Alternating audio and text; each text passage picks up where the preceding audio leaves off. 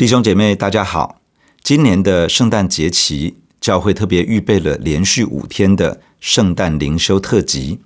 祝福你在今年的圣诞节期，经历到从神而来、出人意外的平安，蒙受从神而来的奇妙恩典与大能。在这五天之中，每一天我们会透过一段经文来一起默想圣诞节的主角，也就是耶稣基督。今天我们所读的经文是在马太福音第一章十八到二十五节。耶稣基督降生的事记在下面。他母亲玛利亚已经许配了约瑟，还没有迎娶，玛利亚就从圣灵怀了孕。她丈夫约瑟是个义人，不愿意明明的羞辱她，想要暗暗的把她休了。正思念这事的时候，有主的使者向他梦中显现，说：“大卫的子孙约瑟，不要怕，只管娶过你的妻子玛利亚来，因她所怀的孕是从圣灵来的。她将要生一个儿子，你要给他起名叫耶稣，因他要将自己的百姓从罪恶里救出来。这一切的事成就，是要应验主借先知所说的话，说。”必有童女怀孕生子，人要称他的名为以马内利。以马内利翻出来就是神与我们同在。约瑟醒了起来，就遵着主使者的吩咐，把妻子娶过来，只是没有和他同房。等他生了儿子，就给他起名叫耶稣。今天的经文记载了耶稣基督降生的事情。首先提到了。玛利亚在许配给约瑟之后，在还未迎娶之时，玛利亚就从圣灵怀了孕。约瑟知道之后，原本想要暗暗的解除婚约。当他考虑这么做的时候，主的使者在梦中向约瑟显现，启示他玛利亚所怀的胎是从圣灵感孕而来，要约瑟将未婚妻娶过门。主的使者也启示出这个。仍在腹中的胎儿的名字，并且告诉他，上帝透过这个孩子要成就的工作。约瑟梦醒之后，就遵照主的使者所指示的而行，娶了玛利亚为妻，呵护她，保护她，但尊重神的工作以及妻子的需要，而暂时没有和她同房。从今天的经文，我们有几个点想要与大家来分享。耶稣这个名字的意思是耶和华是拯救，或者说耶和华是救主。这个名字对以色列百姓而言不是一个陌生的名字。以色列人进入迦南应许之地时，带领他们的领袖名叫约书亚。约书亚这个名字意思就是耶和华是拯救。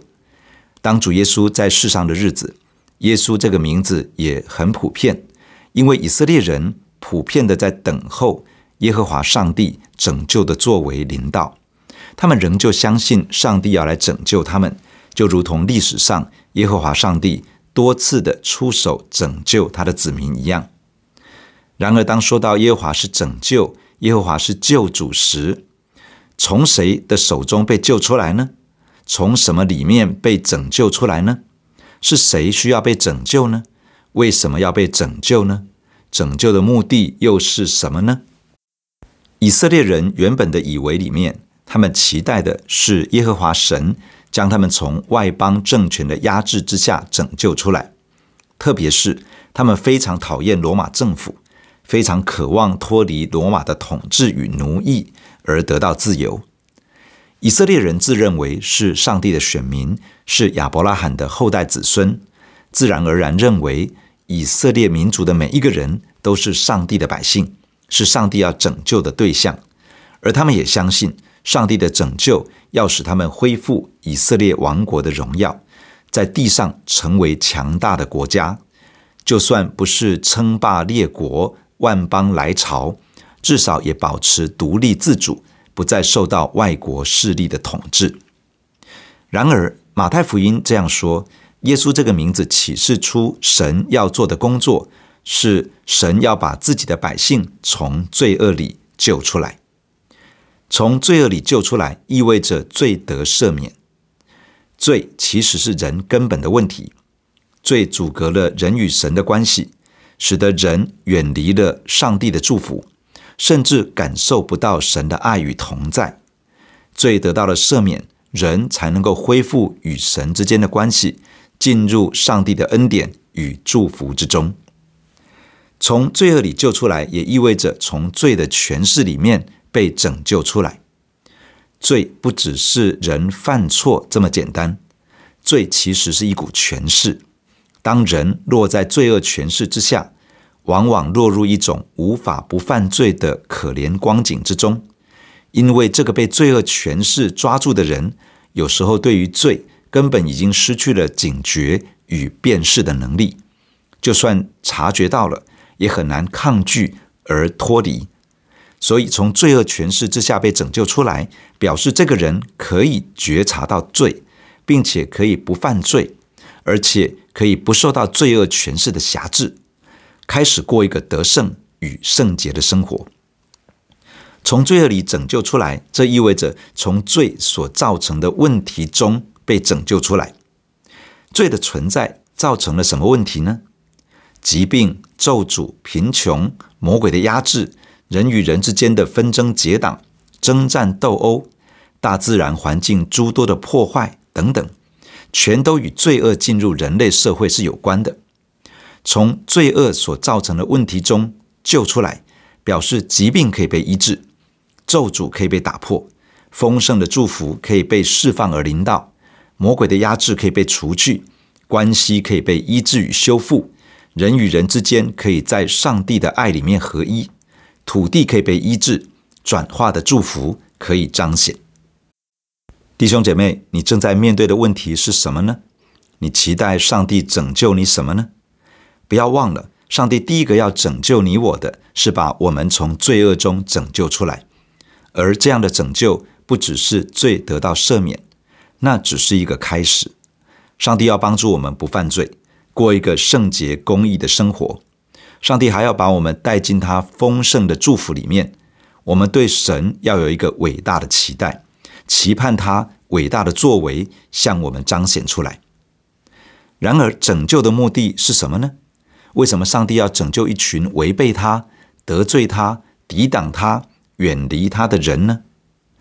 以马内利这个名字的意思是神与我们同在，这意味着上帝在他的百姓当中。这表示上帝与人恢复了一份亲密的连结与紧密的互动，也表示神与人恢复了一种合一的关系。